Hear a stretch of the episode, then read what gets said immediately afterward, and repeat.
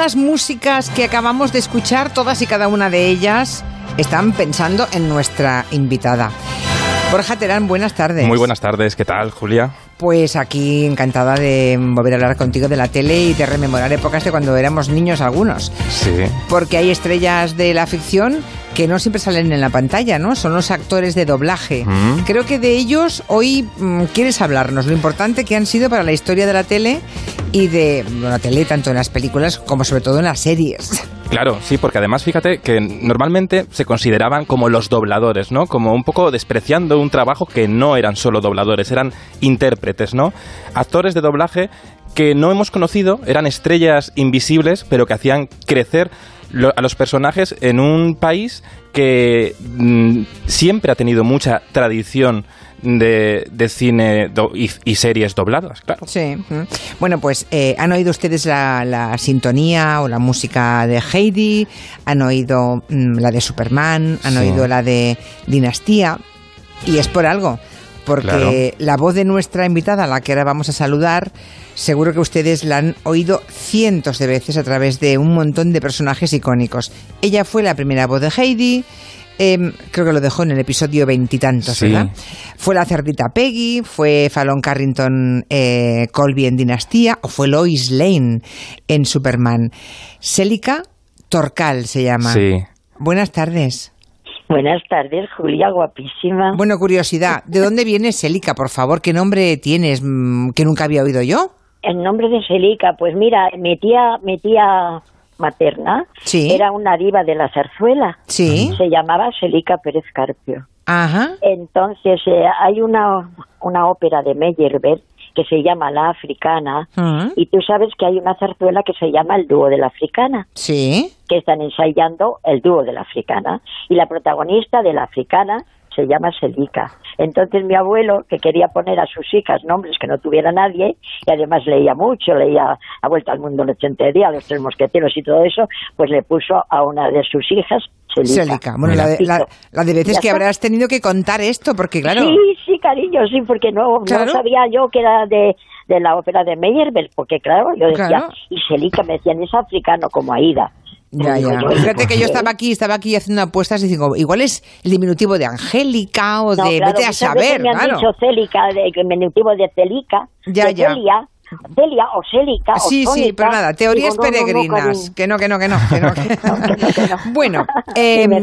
¿qué me dirías, qué me dirías, Borja Terán, de Célica Torcal? Fíjate, Vamos a ver. yo ¿Cómo la presentarías? Mira, yo he intentado esta mañana, he hecho el ejercicio de contabilizar todo lo que ha doblado en la, en la historia y no lo he conseguido porque son como más de 300 personajes. Selica nos ha acompañado toda la vida y no nos hemos dado cuenta, ¿no? Pero creo que Selica, aunque yo creo que está un poco harta ya de, de Heidi, tenemos que escuchar esa, esa, esa voz de Heidi que no hemos podido olvidar y nos vamos a quitar nunca de la cabeza. A ver.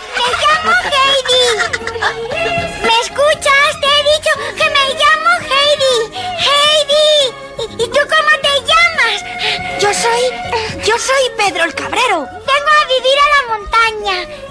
¿Allá arriba? A casa de mi abuelo. ¿Qué? ¿Tu abuelo es el viejo de los Alpes? ¿El viejo? Todos en el pueblo le llaman así. ¡Qué gracioso! Ay, me encanta. Bueno, una- la verdad es que han pasado tantos años que me resulta enormemente tierno oír la voz de Heidi, aunque es verdad lo que decías, ¿eh, Borja, seguro que Celica está hasta las narices que le hablen de Heidi. No, no, verás, cariño, me pasó una cosa, que yo doblé hasta el capítulo 18 Mm. y entonces me quedé sin voz.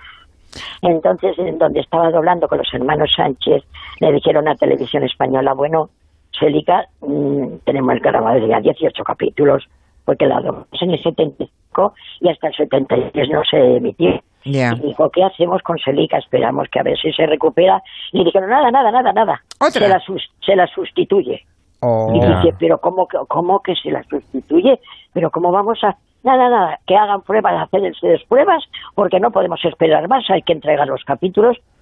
Y me lo dijeron, digo, pero bueno, yo, yo sí, ¿qué más quisiera yo? Me dio un, me dio un Claro, disgusto pero ¿cuánto, pero ¿cuánto tiempo estuviste afónica? ¿15 días? ¿Un mes? No, no, no, estuve, estuve más de un mes, pero lo- bueno, me recuperé, pero lo, es que ha pasado una cosa que me dijeron, bueno, ¿y quién, quién te puede sustituir así que se parezca a ti? Yo di nombres eh, los, los hermanos Sánchez, el de producción y eso, dice, a mí esta no me gusta, el otro no sé qué. Entonces dije, oye, ¿por qué no probáis a Marisa Marco? Y, bueno, y, la fue Marisa Marco. Sí. Fue Marisa Marco. Y no se notó para nada el cambio, porque no querían en televisión que se dijera que la, eh, Heidi le había doblado dos voces. Claro. Oye, pero yo me pregunto que si era muy complicado doblar un, los, tú que has doblado muchos dibujos animados, ¿era, era complicado? Porque ahora, hoy en día ves Heidi y no, se mueve casi la boca. Es una era cosa... horroroso, era horroroso. a los actores no les gusta nunca doblar eh, esos dibujos. Lo siento mucho. No, no puede ser porque la, la, la voz y, y, las labiales no, no coincidían para nada. Porque fíjate yo, cada vez que la niña, el original, decía, ¡Ollita! ¡Ollita! Con la boca abierta yo tenía que decir, ¡Abu! Elito. Claro. Elito. Claro. No se podían juntar. Era horroroso. Claro. Yo, a veces los imitaba y se reían, se reían, decía, Angelita, Digo, no, no es espantoso, de verdad, no sabéis el esfuerzo.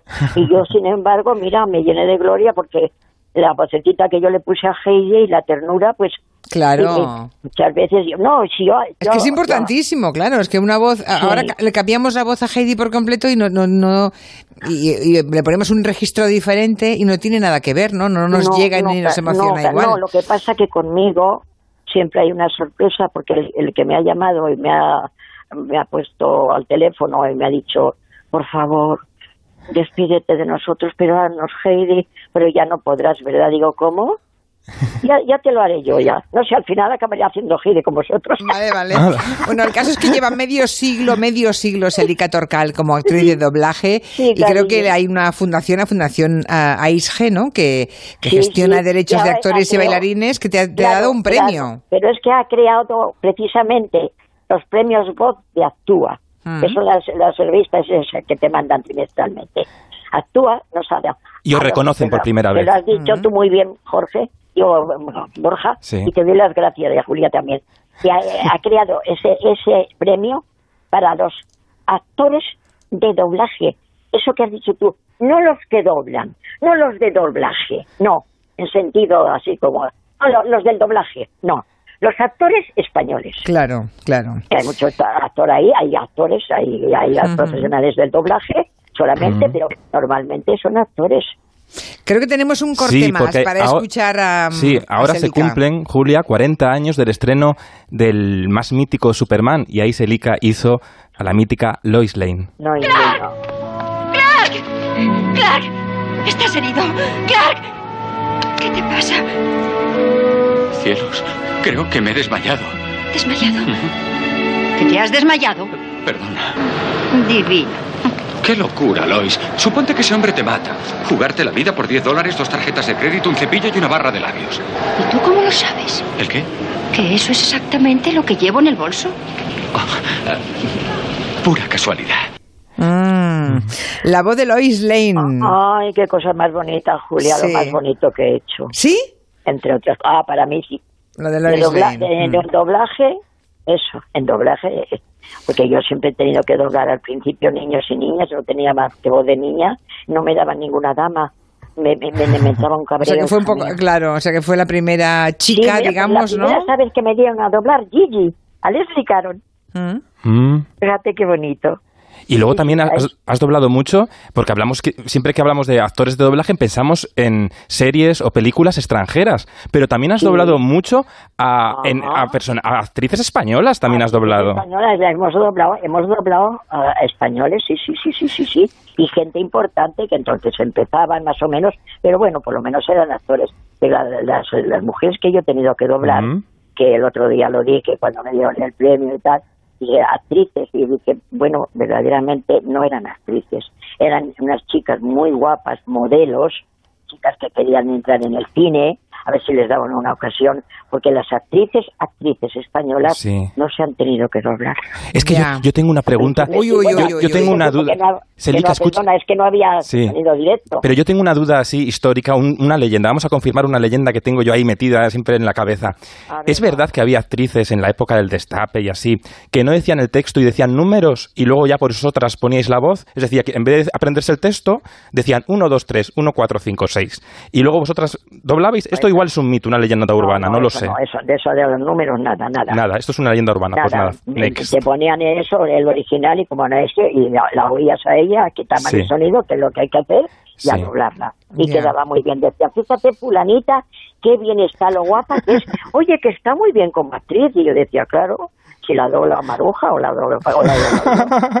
claro, claro, la voz lo arreglaba. bueno, por favor. Ahora no te creas, ¿eh? hay alguna serie en la que algún actor o actriz mm, muy jóvenes, muy guapos, muy eh, carismáticos, muy instagramers, ¿eh? Sí. Los oyes y a veces como no vocalizan no acabas de entender lo que dicen. Bueno, es que ahora, Julia, ¿por qué no vocalizan los actores y las actrices? Es que te dicen, muchas veces doblan y en, directo y te dicen de pronto, esta noche, amor mío, vas a ir al teatro. ¿Qué dices, nena? ¿Pero qué dices, nena? Esta noche, amor mío, me vas a llevar al teatro. Pero vocaliza, que se te entienda.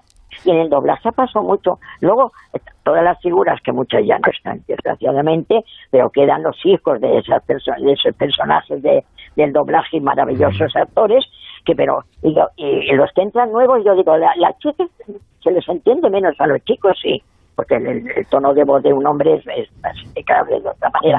Pero yo digo, pero, ¿por qué no vocalizan, Dios mío? El proceso de, de, de, actriz de, doblaje ¿Llevaba mucho proceso, llevaba mucho ensayo o era aquí te entras al estudio y ya tenías rápidamente que ponerte a doblar? Ya, ves el estudio, ya tenías el actriz, la luz encendidita, una pantalla, porque luego se ha doblado en un monitor como la televisión y eso ya era ya no, no lo queríamos, era, espantoso y muy deprisa, muy deprisa, ¿no? Entrabas al estudio, entrabas a la sala, te daban en el atril un, todo el guion en, papel, en, hojitas y me dices, ala. Y para adelante. El, TI 1 hasta el TI 205, si era el protagonista, pues iban pasando nada, te lo ensayabas, te ponían el, sonido original. Entonces tú decías, por ejemplo, mm, bueno, claro, y vamos a dar un paseo esta noche, pues sí, pues quedaría contigo, bien. Bueno, bueno, claro, pues esta noche vamos a dar un paseo, ¿verdad? Y, bueno, lo tienes ya, Celica, y sí, ya lo tengo, cariño. Hala, venga, vamos. A grabar. A grabar, sin el sonido y ya cogían el me ha, me ha, encantado poder tener ocasión de hablar contigo. Y a mí contigo, cariño. Un abrazo muy grande y celebro ese premio que te acaban de dar por tu trayectoria como actriz de doblaje. Gracias. Muy bien. Me dan otro, ¿eh? Hasta pronto. sí. ¿Otro premio? Sí, ahora en, en, Oviedo, en, en, en febrero. Ah, en febrero, vale, ya no me pueden dar más premios. Me dan el TEC de oro. El TEC de oro, fíjate, qué bien. Que doblarse a toda una vida. Qué bien que se reconozca. Pues muy bien. Ah, a que veas, cariño. Un abrazo. Un abrazo fuerte. Pues muchas gracias. Hasta pronto. La verdad es que la mayoría de los actores y actrices que se dedican al, doblaje son anónimos, ¿no? No, no. Hay muy pocos que realmente sean reconocidos Fíjate, físicamente. La excepción que confirma la regla, yo creo que es alguien que seguimos recordando mucho, Constantino Romero, que hizo tantos personajes tan míticos. Pero fíjate, yo creo que él recordaba mucho uno que hablaba así de él, en una entrevista del canal TCM. Escuchad. Yo iba un día por la calle Sierpes de Sevilla paseando. Ahí fue donde descubrí eh, eh, que había algo, ¿no? Que, era un fenómeno la cosa de Star Wars. Porque unos chavales se acercaron muy simpáticamente y dijeron, Constantino, oye, que dinos aquello de que soy tu padre. Digo, ¿pero qué decís, muchachos? claro, me explicaron, no, Star Wars, Darth Vader. Digo, ah, vale. ¿Queréis que os diga eso? José, va, por favor, hombre, enróllate. Digo, pues nada, ningún problema. Yo soy tu padre. Y se fueron tan contentos. Y desde aquel día hasta hoy no ha parado de, llegar a mí Darth Vader en forma de, cariño y de respeto por parte de, todo el mundo. Ay, qué, gusto siempre es escuchar a Constantino, ¿no? Sí.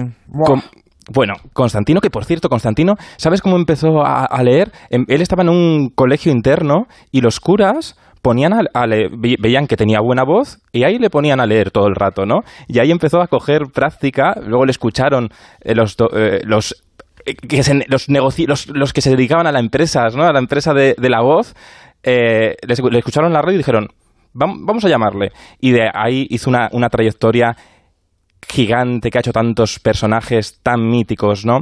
Pero él, él recordaba en la, en la sexta, hace ya más de nueve años atrás, cuál era su personaje más entrañable, y era este. Lo que decía además era tan bonito y la música era tan encantadora. Te voy a contar algo que un día me dijo mi padre. Mira las estrellas, los grandes reyes del pasado Nos observan desde esas estrellas. ¿De veras? Pasa poco en doblaje, ¿eh? pasa muy poco que el alma se te conmueva y se vaya a la película. Claro. Mufasa, el, el Rey del León. Fíjate que ahora Disney, eh, Julia, ha hecho un, un un- vamos, ha hecho una versión nueva del Rey León, que es la película animada que nos conmovió a todos tal cual, pero con personajes digitales, es decir, que son animales que imitan la realidad, ¿no? Y, y claro, Disney lanzó el tráiler y los usuarios de las redes sociales, siempre que están al quite, echaban de menos la voz de Constantino y un usuario reprodujo, cambió la voz y puso, como el tráiler es tal cual que el, que el original, Sí.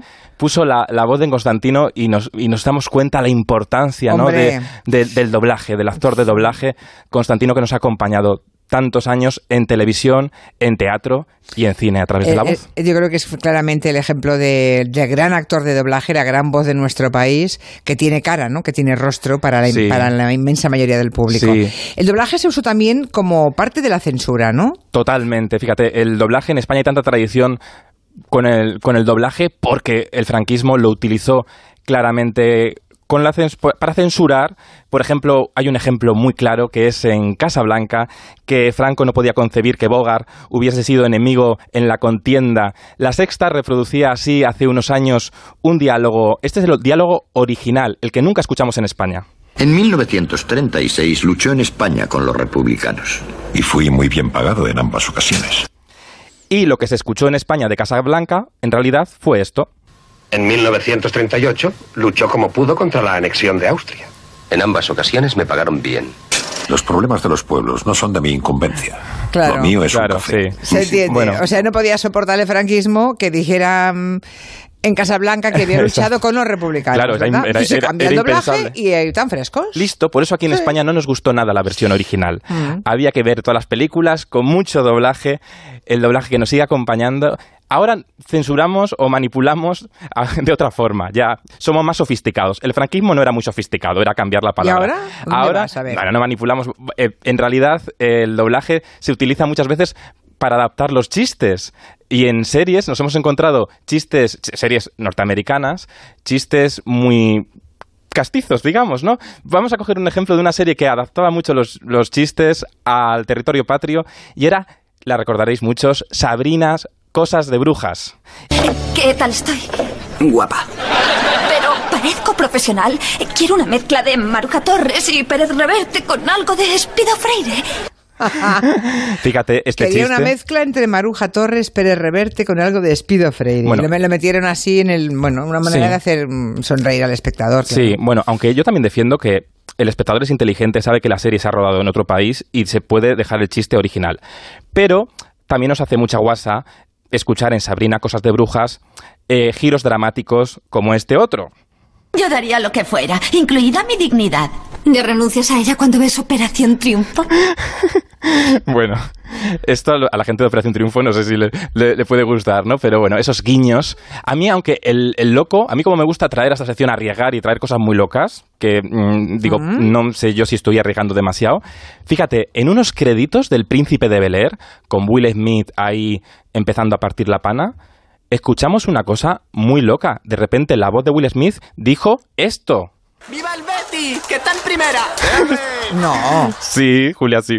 sí, sí. Viva el Betis que está en primera. Eso lo, pero evidentemente fue una decisión eh, racional, ¿no? No fue, un, no fue un descuido, sí fue, como, fue una decisión, ¿no? Fue una broma, yo creo. Al final de los capítulos había como tomas falsas y en el momento final no sabían qué traducir de la versión original y dijimos, vamos a alegrarnos porque el Betis ha debido subir a primera por entonces. O sea, ¿no? entre las tomas falsas estaba Sí. una toma de doblaje. Sí, sí, sí, Está muy bien, pues Está me pareció bien. una gran cosa. Está muy guay estos guiños de que, la Mm. gen- de que el espectador se quede hasta el final. ¿Sabes? De que hasta el final puede pasar cualquier cosa. También en el caso de los actores de doblaje, por supuesto. También hay algo que tenemos que decir. mm, Bueno. Y, y es hablar de Juan Herrera, por favor. Claro. Juan Herrera en humor amarillo. Pero es que- ¿qué tipo, eh, ¿Hay cómo definirías Bueno, esto ya es- joint venture entre el humor y el doblaje? Es que esto ya es un paso más, a ma- un paso más allá. Es decir, eh, mm, cuando Telecinco llegó a España, el señor Valerio Lazarov, que fue el director de Telecinco, compró un paquete de cintas de japoneses cayéndose en troncos locos y en una gincana de pruebas